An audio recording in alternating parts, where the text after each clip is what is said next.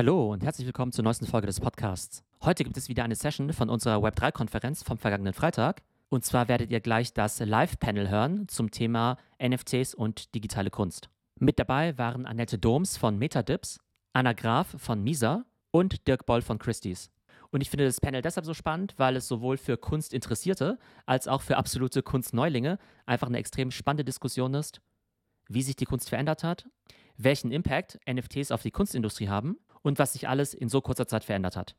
Viel Spaß damit. Herzlich willkommen erstmal. Schön, dass ihr beide mit dabei seid. Damals haben wir diesen Clubhouse-Talk ja gehalten. Ein aktueller Anlass damals war ja eben diese große, ne, dieses große Event. Beeple wurde mhm. versteigert für 70 Millionen Dollar. Wie soll das Ganze weitergehen? Ist es eine Blase oder ist es eben here to stay? Vielleicht aus deiner Perspektive, was hat sich eigentlich so seitdem getan? Ja, das ist ja sechs, acht Monate her in der NFT- und Kryptowelt irgendwie eine halbe Ewigkeit. Wie hast du so die letzten Monate erlebt? Einmal sozusagen aus der Beobachter-Analystenperspektive, aber vielleicht hat sich auch dein eigenes Leben total verändert, weil du jetzt mit diesen ganzen Themen noch mehr zu tun hast. Also ich muss sagen, mein Leben hat sich total verändert. Ich muss auch sagen, dass nach dem Clubhouse-Talk ich ma massiv attackiert wurde. Ja, also äh, in dem Sinne wie, Annette, wie kannst du NFTs mit Impressionismus vergleichen? Äh, du als Kunsthistorikerin, ja, das ist doch alles nur Hype, das ist keine Kunst. Probably nothing, ja. Äh, in der Zwischenzeit ist ja wirklich wahnsinnig viel passiert und ich stehe nach wie vor zu meiner Meinung, dass äh, NFT wirklich die Avantgarde des 21. Jahrhunderts ist und der Anfang von etwas ganz, ganz Großem, was wir noch erleben dürfen. Wir können verschiedene Perspektiven uns betrachten. Also einmal äh, beispielsweise aus Sammlerperspektive, was das alles äh,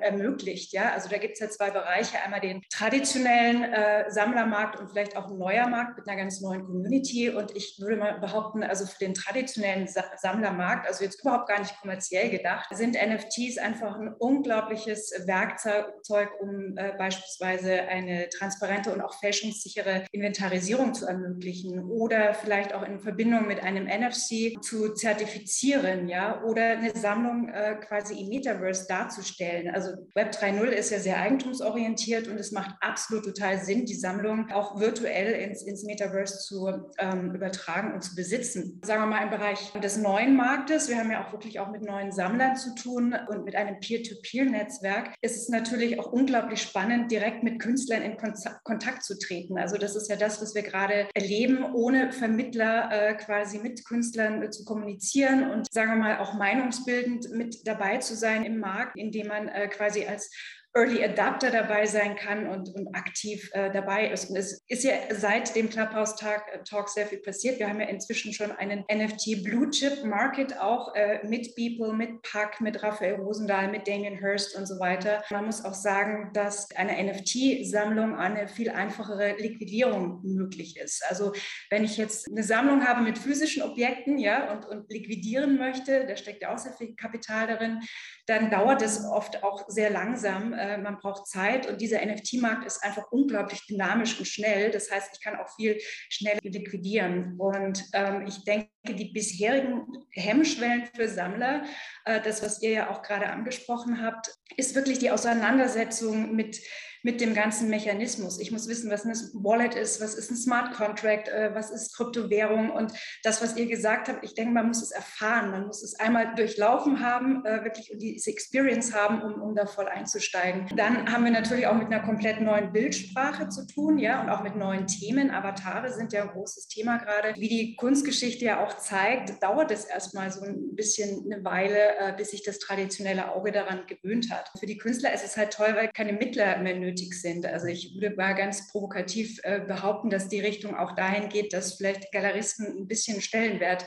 äh, ver verlieren oder beziehungsweise NFT oder der ganze Markt als er Ergänzung sein kann. Und es gibt tolle Plattformen, äh, natürlich Kunstplattformen. Super Rare ist schon lange dabei. Foundation ist eine Fine Art Plattform. Äh, Nifty Gateway, Misa. Wir kommen nachher wieder darauf zurück, aber vielleicht noch in einem Satz noch die Frage, wie hat sich dein Leben jetzt verändert? Also wie sieht Prä-NFT, Post-NFT, also wie, mit welchem Thema hast du zu tun, mit welchen Menschen sprichst du jetzt? Hast du jetzt auch so einen Nachtrhythmus, wo du äh, zur Nachteule geworden bist? Äh, ja, absolut. Also ich bin umgestiegen von dem traditionellen Kunstmarkt komplett in Web 3.0 und es macht super Spaß. Dann vielleicht zu Anna. Anna ist ja heute da für die äh, Galerie König und auch für den äh, Misa Marketplace. Wenn du vielleicht mal erzählen könntest, was einerseits die Galerie König macht und wie sozusagen jetzt eben auch der Switch jetzt eben ist von der, ich sag mal, klassischen Galerie jetzt eben auch zu so einem digitalen Marketplace mit einem Schwerpunkt auf NFT. Ja, hallo, vielen Dank für die Einladung. Jörn ist heute leider verhindert, deswegen bin ich da. Ähm, ich bin jetzt neuer Director of NFTs für Misa.art. Insofern ja wirklich die Trennung zur Königgalerie. Die Königgalerie sagt bestimmt ganz vielen Leuten etwas. In Berlin super Ausstellung, auch gerade zurzeit mit Rafik Anadol am Laufen. Und über die bin ich auch letzten Endes zu Misa.art gekommen. Ich erinnere mich noch sehr gut. Wir reden ja heute ein bisschen so in der Retrospektive über Bibel damals und äh, ich weiß noch genau, wie Johann dann auf Clubhouse äh, Decentraland plötzlich vorgestellt hat als äh, Galerie und ins Metaverse gegangen ist. Und ich fand das für einen Galeristen super, super fortschrittlich und sehr, sehr spannend, ähm, weil in der Community eigentlich immer so gesprochen wurde, ja, jetzt schließen wir die Third Parties, äh, jetzt brauchen wir die nicht mehr. Ich habe das ein bisschen anders so jetzt erfahren, weil viele Künstler sich doch wünschen, jemanden zu haben, der dort auch hilft. Und insofern ist für mich auch zu deinem Anfang Anfangsthema zurückgehen, diese Verbindung von der realen zur visuell, zur virtuellen Welt, ganz, ganz wichtig. Und da leistet Misa.art als Plattform einen essentiellen Beitrag. Dort wird sowohl halt die traditionelle Fine Art verkauft, sowohl ähm, vom Primär- als auch vom Sekundärmarkt. Gleichzeitig haben wir aber auch einen NFT-Marketplace, der wiederum auf der Flowchain läuft, auch umweltfreundlich, wie man so in Deutschland sagt. Dadurch quasi beide Welten zum ersten Mal wirklich miteinander in Verbindung bringt, verknüpft. Was ich mich frage in der Zusammenarbeit mit Künstlern, kennen die sich dann mit dem ganzen Thema aus? Also ich stelle mir einen Künstler vor, der gestalterisch äh, tätig, aber der beschäftigt sich wahrscheinlich auch nicht den ganzen Tag mit Ethereum versus Solana versus äh, Flow oder was steht jetzt im Smart Contract drin und so weiter. Ähm, was könnt ihr denn für eure Künstler machen, mit denen ihr zusammenarbeitet, um denen eben den Einstieg in diese Kryptowelt zu erleichtern? Ja, ich denke, das ist unterschiedlich. Annette hat ja gerade auch schon ein bisschen darüber berichtet. Es gibt natürlich viele Künstler, auch gerade junge, die schon sehr, sehr affin sind. Ne? Also die das ganze Wissen auch mit reinbringen, die sich auf dem Markt schon so bewegen. Und dann gibt es natürlich auch Künstler, ähm, die da ein bisschen Hilfestellung brauchen und denen man das dann ja auch abnehmen kann. Also zu kompliziert meine Erfahrung jetzt mit Künstlern ist es eigentlich nicht, aber da haben wir wieder dieses komplett Selbstständige. Da fühlen sich einige komplett verloren, gerade wenn es nachher um die Vermarktung geht. Die sind vielleicht ganz, ganz erfolgreich äh, im traditionellen Markt gewesen, sagen jetzt, ach, da kann ich ich doch auch mal ein NFT droppen. Ich stelle das mal einfach so, ich mache ein Foto, ich stelle das mal auch auf OpenSea und dann klappt das nicht. Und dann sind die am Boden zerstört und frustriert und verstehen die Welt nicht mehr. Das ist auf der einen Seite halt natürlich auch mit dem Markt zu erklären.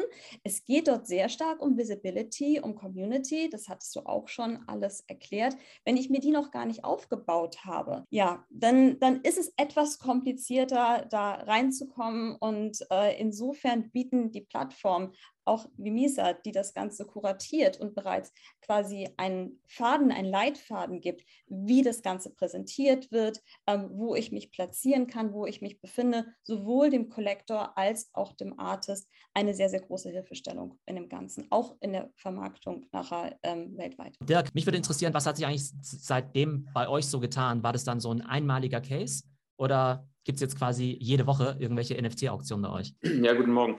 Ähm, es gibt nicht jede Woche NFT-Auktionen, aber es ist natürlich ein ganz wichtiger Marktbereich geworden. Ähm, es gibt bei uns intern diesen Scherz, dass wenn NFT eine eigene Abteilung bei Christie's wäre, dann wäre es die drittgrößte des Unternehmens. Wir haben jetzt mit der gerade laufenden OpenSea-Auktion, die von Christie's kuratiert wurde oder vom Christie's NFT-Team und Noah Davis, prognostizieren wir einen Jahresumsatz bei NFT von 150 Millionen Dollar. Man kann im Prinzip drei einzelne Aspekte identifizieren bei Christie's. Wir haben zum einen, so wie wir die erste Bibelarbeit im Februar-März präsentiert haben, haben wir online-only Arbeiten. Ähm, wir haben zum Zweiten die eher älteren Arbeiten. Das klingt jetzt alles so prima, so letzten März und so weiter. Wir vergessen dann leicht, das ist ja eine sehr kurze Tradition, über die wir hier sprechen.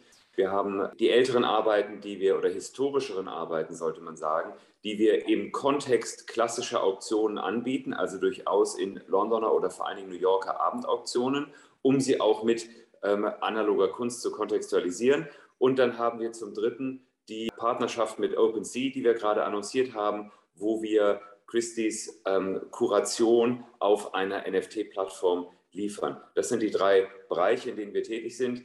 Ähm, und wie gesagt, das ist ein, ein sehr wichtiges Geschäft geworden. Ich finde, gerade wenn jetzt ähm, so ein sehr renommiertes Haus wie eures jetzt eben auch NFT mit anbietet. Ich finde, es verleiht natürlich dem ganzen Space eine sehr hohe Legitimität. Also ich finde es ja fast schon so ein Ritterschlag oder Adelung, wenn dann eben auch gewisse Kollektionen bei euch geführt werden. Wie macht ihr das jetzt eigentlich? Ne? Weil das ist ja ein gewisses Risiko für euch, wenn ihr jetzt plötzlich anfangt, weiß nicht, CryptoPunks oder Board Apes oder sowas zu versteigern, wenn jetzt vielleicht irgendwelche Sachen kommen, wo vielleicht traditionelle Sammler sagen würden, na, die rümpfen da mit der Nase und sagen, ja, da, äh, Christie's, das ist irgendwie nicht seriös, was die machen. Ähm, wie, wie geht ihr da vor bei der Kuratierung? Ja, ich meine, im Prinzip ist es natürlich immer ein Problem, wenn man sein, sein Angebot ausweitet. Und das ist etwas, was Christie's immer gemacht hat. Und die klassischen Sammler haben schon in der Nachkriegszeit angefangen, die Nase zu rümpfen, als wir, ich weiß nicht, Memorabilien verkauft haben, Filmposter, in den 2000er Jahren Handtaschen, alle möglichen Sammelobjekte, die sozusagen Sammelleidenschaft ausgelöst haben und auslösen und, und die ähm, in einer Art und Weise bearbeitet werden können und betrachtet werden können, dass sie als sammelwürdig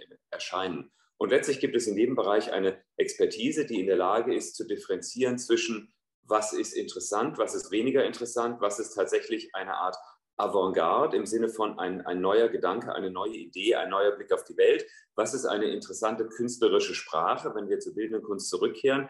Und was ist Epigonentum und wie bewertet man das? Wie unterscheidet man das? Wie kann man es zertifizieren? Denn Authentizität ist ja weniger bei NFT, aber in anderen Sammelbereichen immer ein wichtiges Thema gewesen, auch weil wir als Unternehmen dort eine Gewährleistung hinterstellen. Und so haben wir für alle diese Sammelbereiche eigene Expertenteams, die diese Kriterien beherrschen, die in diesen Entwicklungen drinstecken, die Kontakte pflegen zu Künstlerinnen und Künstlern, zur Sammlerschaft, natürlich auch zum Handel, ähm, denn viele dieser, dieser, dieser Objekte werden ja woanders gehandelt, bevor sie zu uns kommen. Wir sind Sekundärmarkt und äh, der NFT-Markt ist jetzt eigentlich der erste Markt, wo Sekundär- und Primärmarkt so extrem verschränkt ist, sowohl zeitlich als auch von den Transaktionen her, dass Einlieferungen direkt von den Künstlerinnen und Künstlern kommen, ähm, dass sich diese Grenze ein bisschen verwaschen hat. Aber trotzdem ist es so, dass die Sekundärmärkte immer so ein, ein, ein Schritt hinter den Primärmärkten kommen in vielen Bereichen und deswegen auch so einen Moment Atempause haben, nochmal mit einem äh, Zurücktreten die, die, die Landschaft anzuschauen und ähm, vielleicht eine größere Sicherheit in der Bewertung zu haben. Jetzt finde ich es sehr spannend, dass du die Kooperation auch mit OpenSea erwähnt hast. Denn man könnte jetzt ja auch auf die Idee kommen zu sagen, Mensch, das ist ja ein Konkurrent jetzt, ähm, die digitalen Künstler die brauchen die Auktionshäuser nicht mehr, die können direct to consumer gehen, mehr oder weniger über OpenSea. Wie siehst du da diese Gemengelage zwischen ja, dieser Co-Opetition, zwischen diesen neuen Online-Marketplaces? Naja, man muss natürlich zu, zum einen sagen, Künstlerinnen und Künstler brauchen, brauchen unsere Marktsysteme ohnehin nicht, wenn sie sie nicht haben wollen. Und wenn man, wenn man die Zahlen anschaut des Art Basel Reports, wie erfolgreich die Künstlerschaft über Instagram in 2020 verkauft hat, ist das sehr beeindruckend. Also offenbar hat diese Idee, dass man nicht bei der Künstlerschaft direkt kauft, völlig an Bedeutung verloren und die Sammlerschaft ist ja eigenständig genug und auch vertrauensvoll genug, um direkt aus dem Atelier zu kaufen. Wie gesagt, die Transaktionszahlen von Instagram sind, sind sehr beeindruckend. Das ist mal das Erste. Also dazu braucht es weder Christie's noch OpenSea. Zum Zweiten, mit der ersten Beeple-Auktion, als wir die geplant haben, haben wir überlegt, wer ist da eigentlich die Öffentlichkeit? Und die Vorstellung war, da gibt es eine, eine Tech-Community. Das ist eine Öffentlichkeit, zu der hatte Christie's nur wenig Kontakt und auch nur, ich würde sagen, wenig Vorstellung von ihren Ausmaßen. Dann gibt es eine klassische Christie's Community, die sich für zeitgenössische Kunst interessiert, im Sinne von an der nächsten Idee, an der neu, neuesten Entwicklung interessiert ist. Und dann haben wir gedacht, gibt es eine Schnittmenge aus den beiden. Wir haben uns in den Zahlen, die haben wir falsch eingeschätzt. Wir haben gedacht, die Cutting Edge Contemporary Art Sammler wären mehr, als es dann am Ende waren in der Beteiligung der ersten Bibelarbeit. Aber wir haben gleichzeitig die Tech Community, Community beziehungsweise den Anteil der Kunstinteressierten in dieser Gruppe massiv unterschätzt. Und wir haben alle diesen Artikel gesehen im Art Newspaper, der gesagt hat, die letzten Minuten der Bibelauktion wurden verfolgt von 22 Millionen Menschen. Daran kann man sehen, wie groß die Interessensgruppe ist. Das sind jetzt noch nicht alle Kunstsammlerinnen und Kunstsammler oder Käufer, aber es zeigt, dass eigentlich die Christie's Plattform in diesem Umfeld eine vergleichsweise kleine ist. Und jetzt hat man im Prinzip zwei Möglichkeiten. Man kann als, als Kunstplattform ein, eine Unterplattform gründen, da wird es dann nochmal kleiner und kann sagen, das ist jetzt christiesnft.com und verkauft dort seine NFTs oder man versucht, die Netzwerke der Großen zu nutzen. Und das ist das, wofür wir uns entschieden haben. Wir haben, wie ich eingangs gesagt habe, ähm, verschiedene Ebenen, wie wir NFTs anbieten. Die Online-Only-Auktion, die vor allen Dingen junge Kunst- und Cutting-Edge-NFT-Werke anbieten. Wir haben die historischen Arbeiten in klassischen Christie's-Auktionen und um die ganz große ähm, Community zu erreichen, arbeiten wir zusammen mit, mit, mit OpenSea, die gigantische Reichweite haben, verglichen mit den traditionellen Netzwerken der Kunstmärkte. Hm, okay, das heißt, du würdest sagen, ihr habt auf jeden Fall eure Zielgruppe deutlich erweitert durch dieses Thema. Massiv. Ähm, Fraktionalisierung, da würde mich auch, also die, einfach die Meinung der, auch der Runde jetzt eben interessieren. Jetzt gibt es ja die Möglichkeit zu sagen, ich kann mir den Crypto-Punk für 10 Millionen Dollar jetzt nicht alleine leisten, leider. Auch leider auch kein Zehntel davon. Aber ich könnte mich doch jetzt mit ganz vielen Leuten zusammentun und ein Stück von diesem CryptoPunk dann eben besitzen. Ne, dieses Fraktionalisieren. Wie seht ihr denn das Thema? Also vielleicht, wenn es mal jemand von euch erklären könnte, was genau dahinter steckt. Vielleicht, vielleicht auch Anna, weil ihr das ja eben auch macht.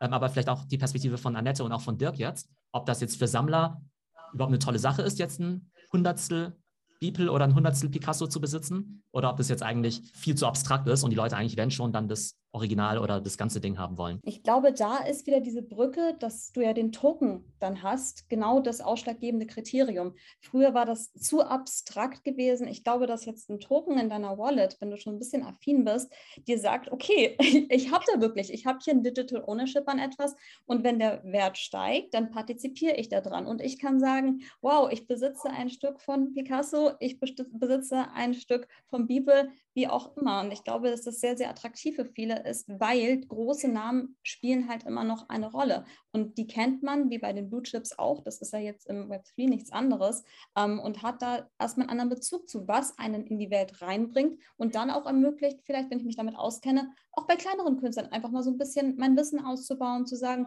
Mensch, okay, jetzt wage ich mich auch da rein, ich kenne mich damit aus und habe einfach die Möglichkeit, ähm, so in die Welt einzusteigen. Und ich glaube, umso leichter wir es vielen machen, das hattest du am Anfang gesagt, umso geringer wird auch die Hürde, ähm, von Anfang an jetzt dabei zu sein. Wir sind noch early, aber ich denke, immer mehr Leute realisieren das, auch die großen Brands, ähm, dass dort die Zukunft liegt und äh, es auch kein Zurück mehr geben wird. Und insofern sollten wir doch gucken, wie wir möglichst vielen den, den Einstieg so leicht wie möglich machen. Annette, was hältst du von Fraktionalisierung? Ist das jetzt ganz neu oder gab es das in einer gewissen Form schon immer, dass man auch bei klassischer Kunst irgendwie versucht hat, es zu splitten? Einfach um die Beträge kleiner zu machen? Also es gibt verschiedene Versuche und der Editionsmarkt spielt da vielleicht auch in dem Zusammenhang eine Rolle. Ich sehe das Ganze ein bisschen skeptischer. Wir haben uns auch damit auseinandergesetzt. Wenn man mit Anteilen zu tun hat, äh, beziehungsweise äh, Kunden, die Aktien handelt, dann ist es einfach ein riesiger organisatorischer oder Rechtsapparat. Ja? Also man hat dann auch mit der BaFin zu tun und so weiter. Das, das, das muss man mal so richtig durchspielen.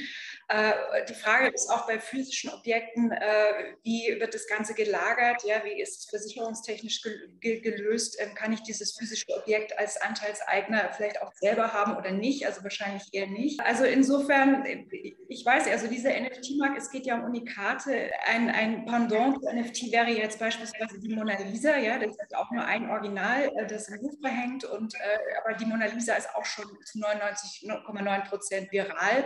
Natürlich wäre es irgendwie super, die Idee, äh, einen Anteil von dieser Mona Lisa zu haben. Ich fände aber auch die Idee toll, irgendwie so äh, als einziger das digitale Twin von der Mona Lisa zu haben, also das digitale Unikat. Ja? Also ich denke, da ähm, gibt es verschiedene Ansichten. Dirk, wie stehst du zu dem Thema? Ja, ich finde, es macht einen Unterschied, ob man einen Picasso tokenisiert oder eine digitale Arbeit, denn die digitalen Werke haben ja nochmal eine andere Zugänglichkeit und die Frage einer Darstellung, wenn man jetzt ein Kunstwerk anschauen will, ist, ist eine andere ich persönlich würde denken, ich hätte immer lieber den Picasso und wenn ich mir die Leinwand nicht leisten kann, ist es vielleicht eine, eine Grafik, die ja nur gerade, wenn wir bei dem Beispiel sind, auch sozusagen ein künstlerisches Original ist und, und einen hohen kunsthistorischen Wert hat. Ähm, deswegen kann ich mir gut vorstellen, dass die Sammlerinnen und Sammler von digitaler Kunst eher der äh, Tokenisierung ähm, offen gegenüberstehen als ein, ein klassischer Sammler für analoge Kunst, sodass ich das Angebot und wir alle haben, ähm, die verfolgen den Handel der Anteile am Schweizer Picasso vielleicht möglicherweise doch mehr an Investoren als an Sammler richten, wobei ich das beim, beim Digitalen möglicherweise sogar umgekehrt sehen würde. Ja, der Wahnsinn ist übrigens auch, ähm, genau dieser Pack, der ja zum Beispiel auf Nifty Gateway stattfindet seit gestern Nacht. Als ich vor ein paar Stunden reingeschaut habe, hat er irgendwie schon über 70 Millionen generiert. Ja, das ist halt Wahnsinn. Ne? Also wir haben ja von den Bibel irgendwie erwähnt, ne? also es war ja natürlich ein Meilenstein in der NFT- und Kunstgeschichte. Und der Park, der macht ja öfter mal solche Drops und hat jetzt gestern eben schon 70 Millionen erlöst. Ich weiß auch, dass in unserem Discord, da haben dann eben auch einige dann eben gekauft. Da gab es so einen Private Sale ab 300 Dollar, offiziell für 400 Dollar. Und je länger man wartet, desto teurer wird es eben auch. Ich glaube, manche Leute kennen sich mit Park eben sehr gut aus. Die haben dann gleich irgendwie 20 äh, Stück sich geholt.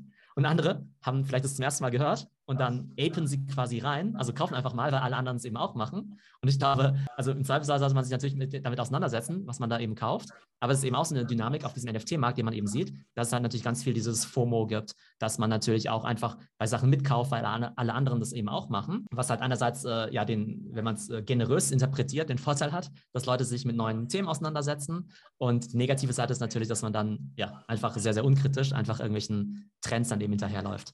Und dann kommt eben sowas damit. Also, ich glaube jetzt nicht, dass von den Leuten, die jetzt da 70 Millionen dem Pack jetzt in die äh, Kasse gespielt haben gestern, dass sich jetzt da alle mit seinem äh, Lebenswerk auseinandergesetzt haben. Aber einmal Teil des großen Ganzen sein. Das ist das Thema. Und ähm, das ist halt auch das Thema des Community Buildings. Und ich glaube ja. deswegen, dass auch Fraktionalisierung äh, ja. schon immer wichtiger werden wird, mhm. weil, wie gesagt, der Einstieg ist sonst einfach zu hoch und die Summen zu groß. Was ich jetzt noch vielleicht zum Abschluss doch Big Picture interessant fände, Kunst sozusagen als Industrie ähm, oder vielleicht auch die Künstler selbst, wie wird sich das in den nächsten Jahren entwickeln? Man kennt es ja, ne, wenn man irgendwie äh, früher zu seinen Eltern gegangen ist und gesagt hat, ich möchte irgendwie Kunst studieren oder Künstler werden, dann haben die alle gesagt, nee, nee, mach mal was Anständiges, äh, werd mal irgendwie Ingenieur oder mach Naturwissenschaften oder studier BWL oder so, weil ja tatsächlich das ja nicht so ganz offensichtlich war, wie man mit Kunst eben auch Geld verdienen kann. Und jetzt scheint es ja so zu sein, dass ja NFTs und diese ganzen Plattformen ja schon dabei helfen, ähm, ja, eben auch Kunst und auch seine Leidenschaft eben zu monetarisieren. Und glaubt ihr, dass diese neuen Möglichkeiten es halt quasi so einen Boom der Künstler-Economy, der Creator-Economy hervorrufen wird, dass jetzt eben ganz viele Leute, die früher sonst Ingenieur geworden wären, jetzt eben auch Künstler werden? Oder glaubt ihr, nee, eigentlich ist es nur was für ein Prozent der Künstler, so ein bisschen, naja, nicht Winner take all, aber Winner take most und sozusagen der breite Markt der Künstler gar nicht so stark von diesen Bewegung profitieren kann? Also ich kann da aus Erfahrung sprechen. Ich bin auch gerade hängeringend auf, auf Suche im Bereich Development und es gibt einfach keine Künstler mehr, weil verbucht und verblockt sind und die Nachfrage extrem hoch ist. Also es bietet sich an, für Künstler da wirklich einzusteigen. Aber ich denke, die breite Masse an Künstlern ist, ist noch nicht erreicht. Also ich habe demnächst auch einen Vortrag in der Akademie der Bildenden Künste in München und da würde ich mal sagen, sind 95 Prozent wissen nichts von NFT oder haben noch nichts davon gehört. Und da, da ist noch sehr viel Aufklärungsarbeit und Bildungsarbeit da vor uns. Aber du siehst auf jeden Fall das Potenzial, dass Leute jetzt einfach noch mehr Möglichkeit haben, damit Geld zu verdienen und auch dadurch sich für so eine Karriere entscheiden? Schon, ja. Also es ist ja, also NFT ist ja nicht nur ein Collectible, da, da sind ja sehr viele äh, Kundenbindungsinstrumente, die man da auch noch nutzen kann. Und wenn wir im, im Sinne des Metaverse denken, äh, dann, dann wird es schon so sein, dass sich unser physisches Leben immer mehr äh, quasi in das Metaverse verlagert und, und wir dann die Objekte auch äh, dort in unseren in Häusern und Räumen hängen haben werden und da auch darüber diskutieren werden und äh, hybrid oder rein digital. Also der, der Riesenmarkt da auch, auch für die Kreativen, vor allem für die Kreativen. Und das ist ja das Schöne äh, am NFT-Markt. Wird Kunst jetzt weiter boomen? Werden jetzt immer mehr Künstler auch bei euch zum Beispiel auch anklopfen, da, weil sie mit euch zusammenarbeiten also wollen? Also für oder? mich, ich, äh, in Berlin sehe ich das sowieso sehr, sehr stark. Da ist ja nochmal ein ganz anderer Vibe, der auch aus der Street Art Szene kommt, ähm, viel Underground. Ähm, da findet für mich nochmal so eine ganz andere Melange statt. Und ich höre auch von immer mehr Leuten, die diese 10k PFP-Projekt wirklich satt haben und immer mehr gucken. Ähm, Fidenza sind da ja ein gutes Beispiel als Blue Chip, den wir noch gar nicht, glaube ich, hier so eine Diskussion bisher genannt hatten. Und im Moment gibt es ja immer mehr, sage ich mal, Projekte, die auch in diese Richtung gehen und die gerade vorgestern also einen wahnsinnigen, ähm, weiß ich gar nicht, ich glaube innerhalb von ein paar Stunden war es von 1 dann auf 3,5 Ethereum gewesen. Insofern sehe ich da sehr, sehr viel Potenzial und das wird sich auch immer mehr verstärken, weil der Markt ja insgesamt größer wird. Und wenn der Markt größer wird, habe ich auch einfach einen größeren Kuchen, mehr Platz für mehr Artists. Und sobald das jeder für sich ist, muss auch nicht jeder für sich erkennen. Es können auch Leute sagen, sie möchten das niemals mitgehen. Dann ist das auch in Ordnung. Und äh, insofern hat ja beides seine Daseinsberechtigung und steht für mich auch nicht im Widerspruch zueinander. Und äh, Dirk, was glaubst du, wie sich euer Unternehmen die nächsten zwei, drei Jahre verändern wird? Durch digitale Kunst ja, und ich, auch Krypto? Ich, ich, ich denke einfach, dass NFT als Technologie, als künstlerische Sprache nicht mehr nicht, nicht verschwinden wird. Das ist zu interessant für die nächste Generation von Künstlerinnen und Künstlern. Und deswegen müssen die Marktsysteme oder sollten die Marktsysteme damit umgehen. Und bestimmt wird es in einer Art Kanonisierungsprozess nochmal zu einer Auslese kommen, welche Positionen jetzt eigentlich interessant sind und, und welche vielleicht ein bisschen weniger. Aber das hat es in allen kunsthistorischen Entwicklungen gegeben. Von daher, ich sehe dem ganz gelassen äh, entgegen. Also freudig. Und siehst du den Zeitpunkt kommen, wo NFT-Kunst ein größeres Marktvolumen haben wird als äh, traditionelle Kunst? Ja, Gott, das hat dann mit vielen externen äh, Elementen zu tun, glaube ich, mit, mit Fragen von Inflation, von äh, die Wechselschwankungen zwischen Krypto und Fiat etc. Ich glaube nicht, dass das ein Kunstmarktthema ist. Ich glaube, das ist einfach eine, eine Frage der Hebelwirkung. Es gibt die, die Tech-Community, die prinzipiell an diesem Thema interessiert sein könnte und sollte und teilweise eben auch ist, ist einfach sehr viel größer als die traditionelle Kunstmarktklientel. Von daher, die Zahlen sprechen dafür, dass es irgendwann passiert. Aber wie gesagt, die, die, die Rahmenbedingungen werden das viel eher bestimmen als die Marktsysteme. Dann vielen Dank euch für den spannenden Ausblick und äh, eure Analyse von dem ja, Kunstmarkt. So, das war das Panel zu digitaler Kunst von unserer Web3-Konferenz. Super spannende Einblicke, wie ich finde. Und weitere Keynotes und Panel-Diskussionen von der Web3 wird es auch diese Woche weiterhin im Podcast geben. Und wenn ihr mehr über das Web 3 und digitale Kunst lernen wollt, dann kommt am besten in den Discord, denn dort gibt es wirklich zu jedem Thema einen separaten Channel, wo man eben direkt mit den Experten diskutieren kann. Ich hoffe, es geht euch gut und bis zum nächsten Mal.